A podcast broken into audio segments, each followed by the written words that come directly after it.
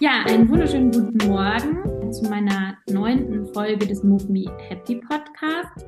In meinem Podcast versuche ich ja herauszufinden oder generell mit meinem privaten Projektchen, ob es Bewegungen gibt, die besonders glücklich machen. Sowas wie eine Art Autobahn zum Glück durch Bewegung. Und dazu spreche ich mit Menschen, bei denen Bewegung eine große Rolle in ihrem Leben spielt oder die generell aus meiner Sicht sehr interessant sind und viel zu erzählen haben. Und das Ergebnis ist jedes Mal ganz offen. Ich möchte einfach wirklich herausfinden, ob es Bewegungen gibt, die besonders glücklich machen. Und heute spreche ich dazu mit Stefan Westphal. Herzlich willkommen. Hallo Maike, schön dich zu hören. Ja, danke schön, schön dich zu hören. Und ähm, danke schön, dass du Zeit für das Gespräch heute hast. Unbedingt, ja. Ich freue mich sehr drauf. Ich bin sehr gespannt auf dieses Gespräch und die, die Sichtweise, die du einnehmen möchtest in diesem Podcast. Dankeschön. Also was ich meistens immer am Anfang mache, ist, dass ich die Leute frage, ob sie sich kurz vorstellen wollen. Also was hat dich hierher gebracht? Wo bist du aufgewachsen? Was hast du studiert? Was machst du beruflich? Was sind so deine Schwerpunkte im Leben? Magst du was dazu erzählen? Gerne.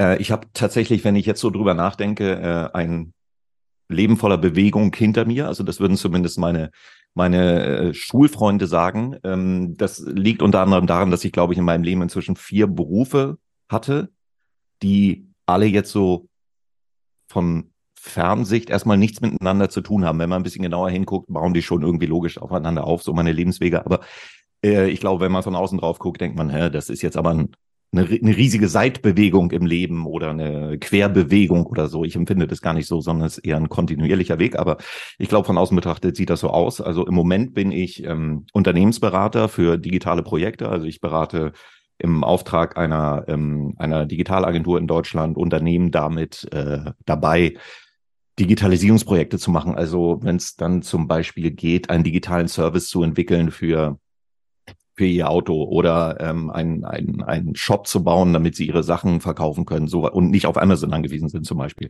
Also ähm, äh, sowas mache ich im Moment gerade. Ich bin da so sehr klassischer digitaler Unternehmensberater und habe da auch sehr, sehr viel mit ähm, Transformationsprozessen zu tun, denn ich bin in Wahrheit ja gar kein Techniker, sondern ich komme aus der aus der Kommunikationsbranche.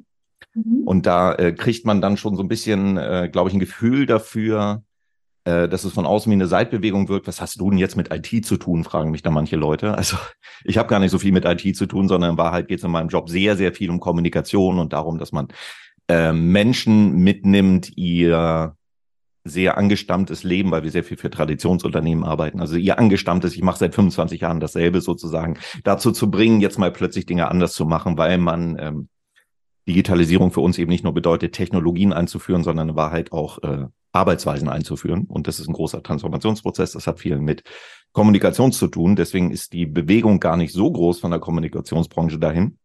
Zwischendrin, mhm. ähm, vorher habe ich aber tatsächlich mit der Digitalbranche auch relativ viel zu tun gehabt, weil ich ähm, ein äh, digitales Startup gegründet habe, was leider nicht in die zweite Finanzierungsrunde kam. Da war mir ein bisschen früh mit der, mit der Idee, das hatte was mit KI zu tun, da würde man sagen, Mensch, das ist doch riesig, KI läuft doch super im Moment. Ja, ist aber schon zehn Jahre her, dass mein ähm, Co-Founder und ich diese Idee hatten und da hat das wirklich noch absolut kein deutscher Investor verstanden damals, um was es ging. Also da waren wir vielleicht einmal ein bisschen früh. Das ist ja so die ähm, tatsächlich auch so die Erfahrung der Startup-Branche. Es ist nicht nur die Idee, die zählt und die, das Wissen, um das umzusetzen, sondern in Wahrheit muss man zufällig auch im richtigen Moment gerade da sein. Und das waren wir halt nicht. Das mhm. ist dann halt gescheitert. Aber das war so mein Schritt in die Digitalbranche. Vorher habe ich als Journalist gearbeitet, sehr lange. Und zwar als ähm, Radiomoderator und Radiojournalist. Und gelernt habe ich allerdings mal Zeitungsjournalist. Und ähm, zwischendrin habe ich äh, tatsächlich auch eine Konzertagentur besessen. Also ich habe während meines Studiums mit Freunden in meiner Heimatstadt, in der Stadt, in der ich aufgewachsen bin, Celle in Niedersachsen, nördlich von Hannover, ähm, eine Konzertagentur gehabt, also Konzert- und Eventagentur, das, was so ursprünglich mal daraus entstanden ist, dass in dieser Stadt 70.000 Einwohner oder heute 70.000, damals noch 80.000, ähm, nicht sehr viel los war. Und dann haben wir gesagt, na, man müssen das halt selbst in die Hand nehmen und haben Konzer angefangen, Konzerte und so äh, Diskos zu veranstalten und solche Geschichten. Und daraus wurde dann tatsächlich eine ziemlich große Konzertagentur. Groß haben wir es damals empfunden heute Sicht würde ich sagen, war eine kleine, aber wir haben das damals als sehr groß empfunden. Das ging so weit, dass wir halt äh, Stadtfeste mit äh, 80.000 Besuchenden äh, organisiert haben und sechs Bühnen und solche Geschichten. Das war dann halt schon relativ groß und das alles auf auf Studentengeld. Also insofern habe ich in meinem Leben quasi vier verschiedene Jobs gemacht, die aber, wenn man so ein bisschen drüber nachdenkt, alle irgendwie so ein bisschen aufeinander aufbauen. Ja, das ist spannend. Dankeschön. Ähm, ich komme vielleicht gleich nochmal zu ein oder zwei Punkten zurück, würde jetzt aber kurz einmal fragen, ob du denn auch so körperliche Bewegungen in deinem Leben hast oder hattest oder so. Hast du zum Beispiel früher mit Sport angefangen oder ist zum Beispiel Yoga ganz wichtig für dich? Mhm. Gibt es da was? Ja, ist ein interessanter Prozess. Ich habe, ähm, bis ich 25, 26 war, sehr viel Sport gemacht. Ähm, das ist dann, also äh, Sport war in dem Fall, ich habe relativ viel Badminton gespielt zum Beispiel in der Zeit und mhm. ähm, äh, bin eigentlich fast ausschließlich Fahrrad gefahren. Das ist dann irgendwann ähm, anders geworden. Ich, ich weiß gar nicht warum. Es wurde halt irgendwie weniger tatsächlich. Das hatte auch was mit dieser Konzertagentur zu tun in der Zeit, die die relativ äh, mich mich auch ziemlich ausgebrannt hat, muss man ehrlich sagen. Ähm, ja. Hätte ich damals die Techniken gekannt, die ich heute kenne, um dieses Ausbrennen zu ver verhindern, wäre alles besser gewesen, glaube ich, aber die kannte ich damals halt noch nicht. Ähm, mhm. ich habe dann irgendwann äh, mit, kurz bevor ich 40 wurde, habe ich angefangen äh, äh, zu joggen äh, regelmäßig. Also das war so mein nächster Schritt wieder zurück Richtung Sport. Gleichzeitig habe ich mir das Rauchen abgewöhnt. Mhm. Ähm, das war also sehr wichtig. Äh, das hat mir meine heutige Frau damals geschenkt zum Geburtstag, so mit, mit, einem, mit einem Lauftrainer mal zu joggen. So, das äh, haben meine Freunde damals alle gesagt, hey, du brauchst einen Trainer zum Laufen, kannst nicht laufen oder was.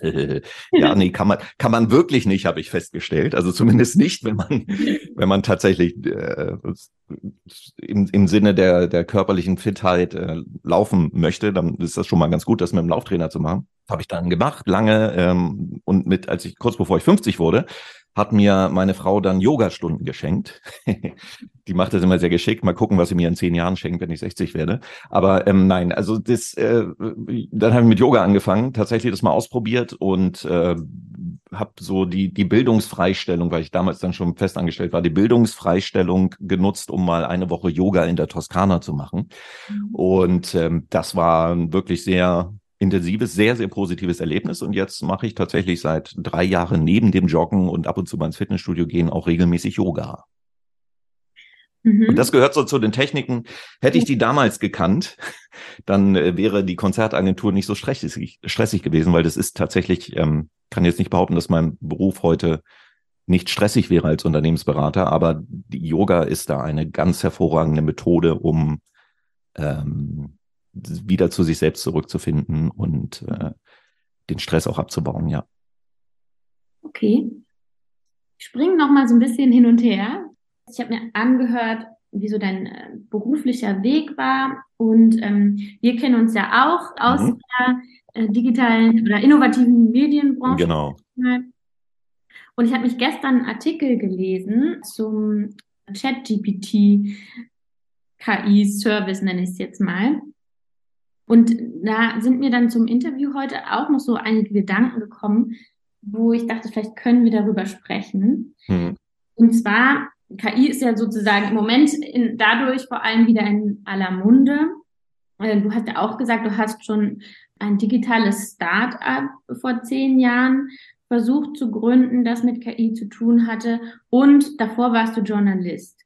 Mhm. Und es gibt ja im Moment zum Beispiel auch die Befürchtung, dass ChatGPT Journalisten die Arbeit wegnimmt. Also, und es gibt sehr, ja, also aus meiner Sicht so ethische Probleme mit KI. Denn ähm, KI wird ja nur aus Dingen gespeist oder aus Daten gespeist, die schon da waren. Und es gab ja einfach sehr viele äh, problematische Verhaltensweisen und Erlebnisse in der Geschichte. Und das sind ja auch einfach Daten, die neuen KI zugrunde gelegt werden. Und was auch noch in diese Richtung geht, ist, dass ja, soweit ich weiß, viele Programmierer oder viele Leute, die in diesem Umfeld arbeiten, einfach weiß und männlich sind und dass einfach aus diesen Gegebenheiten ja ähm, ethische Problematiken entstehen können, dass zum Beispiel Vorurteile oder Benachteiligungen weiter verstärkt werden. Und das habe ich dann noch weiter gesponnen und habe auch nochmal darüber nachgedacht, was eine KI ja auch nicht hat, ist ein Körper, also zumindest bisher. vielleicht wird es in Zukunft noch geben. Und genau, worüber wir heute ja sprechen, ist so, ob körperliche Empfindungen Glücksgefühle evozieren können. Und wenn ja, ob es da welche gibt, die das besonders gut können. Und nach KI ist das ja bisher nicht möglich, weil sie gar keinen Körper hat. Also der fehlt das Körperliche komplett. Kommt dir dazu noch Gedanken? Hm. Oh ja. Es stellt sich ja so ein bisschen die Frage, was ist Kreativität, wenn man sich diesem Thema nähert. Und ähm, Neurowissenschaftler würden, ohne das jetzt zu wissen, es ist eine Mutmaßung, dass Neurowissenschaftler sagen würden, die menschliche Kreativität ist auch nichts weiter in Anführungszeichen als die Kombination von bereits Erlebtem und Erlerntem in neuen Bahnen. Das mhm. ist rein mathematisch betrachtet auch genau das, was heute ein Machine Learning Algorithmus tut, den man KI nennt. Also konsolidiert auch Daten, die ihm zugeführt werden erkennt darin Muster und versucht Dinge neu in, in nicht irren Varianten, sondern in irgendwelchen sinnvollen Kontexten zu kombinieren. So, das kann halt ein Chat-GPT schon relativ gut, das mit alten Daten, mit denen, auf die man, äh, die man auf die, auf das Machine Learning losgelassen hat, sozusagen, das zu adaptieren. Also da könnte man jetzt fragen, wo ist der Unterschied zur menschlichen Kreativität? Der Menschen tun das theoretisch ja auch so, wenn man das auf dieser mathematischen Ebene betrachtet. Ich glaube, Menschen haben aber deutlich mehr sensorische Einflüsse äh, ja, also was hat eine KI? Eine KI benutzt strukturierte maschinenlesbare Daten für ihr Machine Learning Modell. Das ist eine Sensorik, die bei einem Menschen sowas wie Lesen ist in der Regel. Mhm. Neuere KIs können auch hören, aber ich glaube, die, gerade ein Chat GPT hört noch nicht. Chat GPT liest nur bei der Datensammlung. Also ne, Menschen können auch hören, Menschen können auch ähm, haptische Eigenschaften, äh, haptische ähm, äh, Inputs bekommen, äh, riechen, schmecken. Äh, das, das zeichnet die menschliche Kreativität als weitere Inputmöglichkeiten aus und macht sie auch besser, die menschliche Kreativität gegenüber der, der Maschinenkreativität sozusagen in Anführungszeichen. Ähm, man muss sich dann als Mensch fragen, und wenn man einen Chat-GPT als Bedrohung zum Beispiel für den Beruf empfindet, muss man sich als Mensch mal fragen, glaube ich, äh, übe ich meinen Beruf eigentlich wie ein Roboter aus, tatsächlich. Also ich kenne viele Journalisten, die ihren Beruf wie ein Roboter ausüben, denn die benutzen immer die gleichen Formulierungen, ähm, äh, haben sich, bilden sich ein, über 30 Jahre gelernt zu haben, welche Überschriften funzen und welche nicht. Ähm, sind die eigentlich wirklich noch kreativ in die Texte schreiben oder kann das nicht tatsächlich vielleicht auch eine KI in Zukunft? Mhm. Ähm, wenn man dann aber an tatsächlich kreative Arbeiten geht, dann bin ich der festen Überzeugung, dass weil der KI eben dieser sensorische Input fehlt, dieser viel breitere sensorische Input, den die Menschen haben, nie das Niveau erreichen kann eines Menschen. Es ist halt in Wahrheit immer nur ein Abarbeiten von großen Datenmengen und das Zusammenschieben in Kontexte, um Antworten zu bekommen, sozusagen. Ja. Mhm. Danke, das sind tolle Gedanken. Ich muss da, kann da nicht sofort darauf antworten, ich muss erst über sowas ein bisschen nachdenken. Gerne. Ich nehme das mit und ähm, vielleicht kommt es dann nochmal wieder oder ich nehme mhm. es im nächsten Podcast. Oh ja. Ja, danke schön. Es ist wirklich toll, was du dazu, was dir da spontan so einfällt. Ja, also als Essenz könnte man da ja rausziehen, sozusagen, was du gesagt hast, dass der Körper sehr viele hm, Optionen auch bietet, andere mhm. Eindrücke einfließen zu lassen in kreative Prozesse. Womit wir jetzt wieder in einer hakeligen Brücke zurück sind beim Körper. genau. Ich würde jetzt dann wieder zurückschwenken, so ganz abrupt zum Kernthema meines Podcasts, und zwar Bewegungen und ob es Bewegungen gibt, die besonders glücklich machen. Du hast ja schon gesagt, dass dir Yoga sehr geholfen hat und auch Joggen so ein Einstieg war, um wieder in Bewegung zu kommen. Mhm. Was ist denn eine Bewegung, die dich besonders glücklich macht? Es sind eigentlich zwei, wobei das eine schon fast eine Nichtbewegung ist. Ähm, also ich fange mal mit der quasi Nichtbewegung an. Das ist äh, etwas, was ich aber schon vor ein paar Jahren gelernt habe, dass mir diese Bewegung sehr gut tut und das ist die des Stehenbleibens. Man ist, glaube ich, in der heutigen Gesellschaft, nicht nur in der heutigen, wahrscheinlich schon seit, seit, seit der Industrialisierung, äh, häufig in der Situation, dass man das Leben wie ein Laufrad empfindet, in dem man drin ist, oder noch schlimmer, man merkt es gar nicht, dass man im Laufrad drin ist. Man merkt erst, dass es ein Laufrad ist, wenn man mal stehen geblieben ist. Also deswegen glaube ich, dass äh, einmal stehen bleiben mhm. und sich umschauen, da kommt jetzt Bewegung rein, und sich umschauen, jedem auf jeder Ebene richtig gut tut. Und das ist tatsächlich eine Bewegung, die mich auch immer wieder glücklich macht, wenn ich merke, dass ich in dieses Laufrad reinkomme. Also die Eigenschaft ist, dass man dann eben glücklicherweise auch merkt, wenn man ins Laufrad reingeht, dass man da einfach auch mal wieder aussteigen muss. Also diese, ähm, diese Bewegung, auch im übertragenen Sinne, mal stehen bleiben mhm. und sich umgucken, mhm. ist ähm, eine Bewegung, die mich glücklich macht. Also eigentlich eine Nichtbewegung. Und was genau macht dich daran besonders glücklich? Und was ist, also was hat es auf sich mit diesem Umschauen? Was passiert denn da? Ähm, das ist jetzt natürlich äh, so mein persönliches Empfinden, das kann man nicht auf alle Menschen übertragen, aber ich persönlich äh, habe, glaube ich, gerade in der Zeit, als ich Radiomoderator war, äh, auch die Tendenz, wie ganz viele andere Radiomoderatoren übrigens auch dazu gehabt, sich selbst als äh, Zentrum der Welt zu empfinden. Ja, das ist einfach so ein psychologisches Moment, was da passiert, weil du da alleine im Studio rumstehst oder in der Regel alleine im Studio rumstehst, genau weißt, dass dir theoretisch ich war nun auch noch beim sehr großen Sender, theoretisch eine Million Leute zuhören. Das mhm. äh, kann, macht schon was psychisch mit einem. So, also man, man ist dann so sehr, sehr egozentriert und äh, äh, ist da auch sehr auf einer Autobahn unterwegs und hat links und rechts Scheuklappen. Deswegen ist dieses äh, Stehenbleiben mhm. äh, auch ein Bewusstseinsschritt, um zu sagen, ich bin jetzt hier nicht stehen bleiben und umgucken, ein Bewusstseinsschritt, um zu sagen, ich bin jetzt hier nicht das Zentrum, das Zentrum der Welt, sondern es gibt noch ganz, ganz, ganz viele andere Welten hier. Und die nehme ich erst wahr, wenn ich aus meiner eigenen Autobahn austrete, mal stehen bleibe und mich umgucke. Das ist das, ähm, was vielleicht manchen Leuten auch Angst macht im ersten Moment. Aber mich hat das äh, sehr schnell sehr glücklich gemacht, diesen, diesen anderen Blick einzunehmen. Und dann habe ich eben mein eigenes Leben auch sehr schnell ganz anders begriffen als vorher, so in dieser äh, Medienblase, äh, Radio, Welt irgendwie da rumzuhetzen. Also es war, war ein sehr guter Schritt, ja, genau. Geht, geht mir bis heute noch so. Also wie gesagt, ne, ich merke es dann, mhm. wenn ich in dieser Autobahn bin, stehen bleibe und mich umgucke, dann sehe ich ganz viele neue Dinge. Und äh, das bringt mich eigentlich auch zu der zweiten Bewegung, von der ich noch erzählen wollte. Das ist nämlich tatsächlich in die Hocke gehen. Also mhm. äh, ja. Tatsächlich ist es so, dass ich das, äh, man merkt das ja nicht, wenn man das nicht mehr kann. Ja, also wenn man älter wird, sondern man merkt es dann erst, wenn man es mit 50 plötzlich mal wieder probiert und denkt, ja, wieso komme ich hier nicht hoch? Das ist doch die letzten 50 Jahre immer gegangen. Nee, ja. also das, das ist tatsächlich eine Bewegung, die ich durch das Yoga erst wiedergewonnen habe, auch die Beweglichkeit, das tun zu können. Mhm. Und ähm, äh, dann ist mir aufgefallen, wie unglaublich schön das die Perspektive auf die Welt ändert.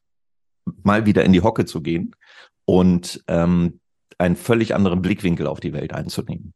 Gerade mhm. wenn man das draußen macht, ja, dann sieht die Welt ja tatsächlich völlig anders aus als das, was man aus seinen, aus in meinem Fall 1,80 Meter Höhe sonst immer sieht, sondern es ist äh, halt eine ganz andere Perspektive, vielleicht sogar eine kindliche Perspektive. Also das, ähm, das hilft auch sehr. Also diese beiden Bewegungen stehen bleiben, umgucken und in die Hocke gehen in der Kombination, ein Traum für mich, macht mich glücklich. Okay, ich würde da noch so ein bisschen nachhaken. Gerne. Also wenn man steht, steht man ja eigentlich nicht wirklich. Der Körper balanciert ja immer aus, ne? Auch wenn ah, man, auch wenn ja. man so direkt nicht wahrnimmt. Aber eigentlich ist, glaube ich, soweit ich das mich erinnere, ähm, aus meiner Tanzausbildung und der Anatomie und so, ist der Körper eigentlich beim Stehen immer damit beschäftigt, auszubalancieren. Fällt mhm. dir was zu ein? Also ist es auch, wenn man stehen bleibt, eine Art ausbalancieren? Hm. Interessanter Gedanke, ja. Das stimmt natürlich. Das sind äh, unterbewusste Prozesse, die man als Nicht-Tanzausgebildeter auch gar nicht wahrnimmt an der Stelle. Aber das ist natürlich richtig, dass ähm, wenn ich dann noch anfange, mich umzusehen, umzudrehen, dann ist das eine Balanceaufgabe, die äh, der Körper so ganz von alleine übernimmt, glücklicherweise. Ja, äh, kann man kann man so bezeichnen. Das äh, tatsächlich ist das ja die die Wirkung, die es hat auf mich, mich in eine Balance zu bringen, ja, tatsächlich, genau, eine Erdung, ja, im, im Yoga ja. würde man jetzt sagen oder im Ayurveda eine Erdung findet da statt. Das ist ja genau, ich glaube, das das trifft es sehr gut, ja, genau. Also ist das, was glücklich macht am Stehenbleiben oder dich jetzt persönlich vielleicht einfach ja, so eine Art ausbalancieren, sich neu mhm. ausrichten und in Balance bringen, kann man das so sagen? Ja, ja, genau. Sich ausbalancieren und neu ausrichten, richtig, ja. Mhm. Ja, ja, genau. Und das, das macht mich glücklich. Ja. Und hinzu kommt dann sozusagen noch ja diese Bewegung des Umschauens. Mhm. So wie ich das verstanden habe, macht es sich da besonders glücklich, dass du die Umgebung ähm, intensiv wahrnimmst Kann man das so sagen? Ja, mhm. richtig. Genau. Auch ähm, wenn es nicht nur wenn es draußen ist, eigentlich überall mit versuchen, diese Umgebung auch mit vielen sensorischen Eindrücken wahrzunehmen. Mhm. Also mhm. auch sie nicht nur zu sehen, sondern auch zu hören, zu mhm. fühlen, ist es warm oder kalt, nass oder trocken, ähm, zu riechen möglicherweise, wenn es Natur ist, macht das natürlich besonders viel Spaß, wenn man dann auch sehr viel riecht, auch zu hören, die Umgebung. Ja, genau. Das, das sorgt für die Balance und die, die, ähm, die unterschiedlichen Perspektiven, die da kommen, ja. Mhm. Okay. Und dann würde ich jetzt nochmal rübergehen zur, in die Hocke gehen. Hm, da hast du gesagt, dass dich zwei Sachen daran glücklich machen. Einmal zu fühlen, dass du das noch kannst. Mhm. Ja, genau. wieder kann, wieder kann. also ist es dann auch so eine Art, die, also den Körper zu spüren und zu spüren, was möglich ist? Ja, genau. Es ist auch, wenn man dann wieder aufsteht, die Kraft die, die Kraft und die Balance, die es braucht an der Stelle, dass das auch möglich ist, ja, genau. Das macht schon stolz. Okay, also Kraft und Kraft spüren und was war das zweite? Das Balance. Es braucht ja eine gewisse Balance, dann ohne sich festzuhalten, auch aufzustehen wieder. Und dabei nicht wie ein tanzender Bär auszusehen, sondern wie ein Mensch, der wieder aufsteht. Ja, genau. Ähm, und was du noch gesagt hast, ist was dich daran auch glücklich macht, ist, dass sich die Perspektive ändert. Ne? Genau. Andere Dinge wahrnimmst. Das sind ja dann also quasi neue visuelle Eindrücke, oder? Ja, genau, aber auch haptische, weil man dann ja auch den Boden zum Beispiel anfassen kann. Also man ist ja so auf dem Boden, allerdings in der Regel mit Schuhen. Mhm. Ähm, dann mit der Hand könnte man auch den, den Boden anfassen. Man kann auch eine Pflanze in die Hand nehmen ein mhm. Tier streicheln, was vielleicht zufällig gerade vorbeiläuft, keine Ahnung. Solche Dinge. Also das ist, ist jetzt nicht nur der, auch da nicht nur der, ähm, der optische Eindruck, sondern eben auch sehr stark, glaube ich, ein haptischer Eindruck. Okay, ich würde das mal zusammenfassen. Also, was dich an diesen beiden Bewegungen glücklich macht, korrigiere mich gerne, falls ich da was falsch verstanden habe, ist der Moment des Ausbalancierens, neu ausrichten, in Balance bringen, die Umgebung intensiv wahrnehmen, Kraft und Balance spüren können vom eigenen Körper oder den eigenen Körper generell spüren zu können, was er kann und die Perspektive zu ändern, sowohl beim Stehen als auch in die Hocke gehen. Dadurch, hm. dass man die Umgebung intensiv und vielleicht auch aus einer anderen Perspektive wahrnimmt und zusätzlich neue visuelle und haptische Eindrücke hat. Mhm.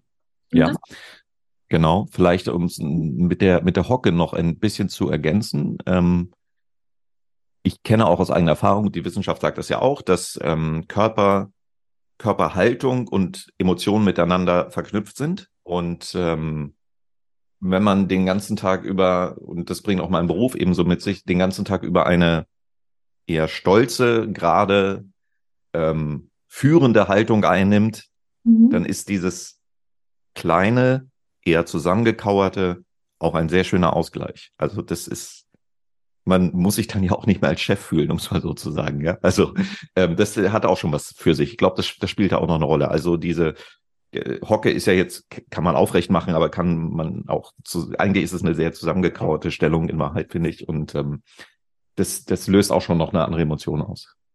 Das ist ein sehr schöner Aspekt. Hat es auch was mit Verletzlichkeit dann zu tun? Mir nur gerade so. Ja, ich, ja, ich glaube, ich glaube das Gegenteil eher, äh, weil äh, man sich da ja doch sehr in sich selbst fühlt. Mhm. Ja, also man, äh, wenn man sich so ein bisschen zusammenkauert, also man sich so in seinen eigenen Kokon zurückzieht, ist das eher, also fühle ich mich nicht verletzlicher, sondern im Gegenteil eher noch sicherer. Sicherer, okay. Mhm. Also die Position in der Hocke sein fühlt sich für dich sicher an. Mhm. Ja. Genau. Das finde ich auch spannend. Also das ist ja dann vielleicht auch ein Teil davon, was dich an dieser Bewegung glücklich macht, oder? Dass du in ja. einer Position landest, in der du dich sicher fühlst. Ja, habe ich so noch nicht drüber nachgedacht, aber in unserem Gespräch äh, wurde mir das jetzt gerade klar. Ja, ich glaube, das, das gehört mit dazu. Ja. Dankeschön. Ja, ich habe mir das aufgeschrieben und nehme das mit und denke auch nochmal drüber nach und bin dir sehr dankbar für, was du mir erzählt hast. Und was sich die Gäste immer noch fragen am Ende ist, damit es auch noch so einen zusätzlichen Mehrwert hat für die Hörerinnen und Hörer, ob du diese zwei Bewegungen, die dich besonders glücklich machen, einmal so erzählen kannst, dass die Zuhörerinnen und Zuhörer ähm, da, wo sie sich gerade befinden, also zum Beispiel auf dem Sofa oder in der Küche, ähm, diese Bewegung mitmachen können. Mhm. Ich höre Podcasts ja, wenn ich unterwegs bin tatsächlich und nicht so sehr in der Küche oder wenn ich zu Hause auf dem Sofa bin, aber zum Beispiel, wenn ich unterwegs bin zur Arbeit. Und äh, nehmen wir mal das Bild, man, äh, man ist im äh, vollen Regionalexpress äh, in Berlin unterwegs und steigt am Alexanderplatz aus, hört halt den Podcast hier auf den Ohren, geht äh, vom Bahnsteig des RE1 runter auf die Ebene, steht vor Galeria Kaufhof, rennt auf den Alexanderplatz. Und das ist ein sehr guter Moment, um mal stehen zu bleiben, um sich umzugucken und äh, die Menschen um sich herum wahrzunehmen. Und äh, das in die Hocke gehen, das ist natürlich etwas. Ähm, das könntest du vielleicht anleiten, oder? Anleiten, ja. ja also genau, ich glaube, ich glaube, eine sehr gute Idee anzufangen ist, sich einfach mal hinzustellen. Im Zweifelsfalle, wenn man den Mut nicht hat, auch sich daneben irgendetwas zu suchen, wo man äh, sich festhalten kann, kein Problem.